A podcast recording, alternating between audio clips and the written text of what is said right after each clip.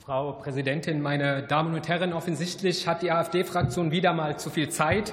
Anders kann ich mir diesen in weiten Teilen zumindest gestellten Schaufensterantrag nicht erklären. Und der Antrag beginnt auch gleich mit der Verbreitung einer mehr, nämlich dass die Bundeswehr unter jahrelangen Einsparungen unterschiedlicher Regierungen gelitten habe. So Ihr Antragstest. Und Sie wissen genau, auch die anderen in diesem Hause, dass das Gegenteil der Fall ist. Denn alleine seit 2013 ist der Verteidigungsetat von 35 auf ganze 64 Milliarden Euro angestiegen.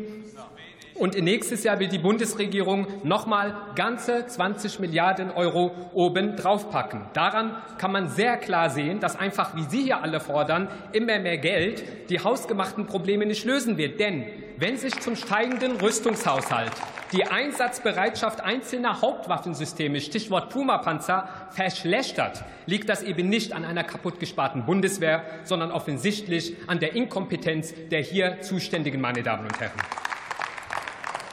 Und schauen wir mal auf unser Nachbarland. Ich verweise da auf Frankreich. Frankreich hat zum Beispiel einen um 10 Milliarden geringeren Wehretat als Deutschland. Und ob Sie es glauben oder nicht, dort schießen die Gewehre geradeaus, die Fregatten sind einsatzbereit und die Panzer fahr- und schießtüchtig. Bevor also wieder nach neuen Milliarden, so wie Sie, Frau Nanni, immer wieder gerufen wird, auf Kosten der Steuerzahlerinnen und Steuerzahler, sollten Sie doch erst mal die grundlegenden Probleme, wie zum Beispiel im Bereich des Beschaffungswesens, angehen, und zwar vollumfänglich. Das wäre Ihr Job in der Regierung. Fangen Sie bitte damit damit an und werden Sie endlich glaubwürdiger.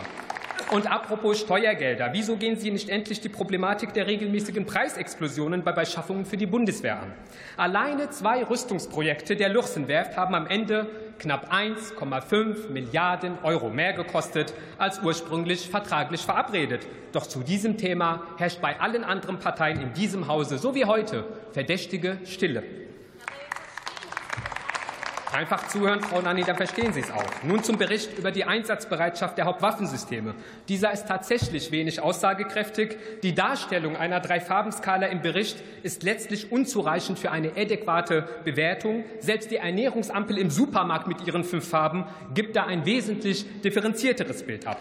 Auch auch wird die Einsatzbereitschaft, also inklusive des Grundbetriebs, nirgendwo abgebildet. Bevor also der Herr Verteidigungsminister damit beginnt, in Litauen eine Garnisonsstadt aus dem Boden zu stampfen und die Bundeswehr mit schweren Waffensystemen dort irrsinnigerweise dauerhaft zu stationieren, sollte doch erst einmal ein vernünftiger Bericht vorgelegt werden, welcher tatsächlich die Einsatzfähigkeit der Bundeswehr so darstellt, dass wir uns als Verteidigungspolitiker ein dementsprechendes Bild machen können. Alles andere ist meines Erachtens einer Parlamentsarmee nicht würdig, wäre rein reine Augenwischerei in der Hoffnung, einen Blankoscheck zu bekommen. Und diesen Blankoscheck werden wir Ihnen nicht ausstellen. Danke für Ihre Aufmerksamkeit.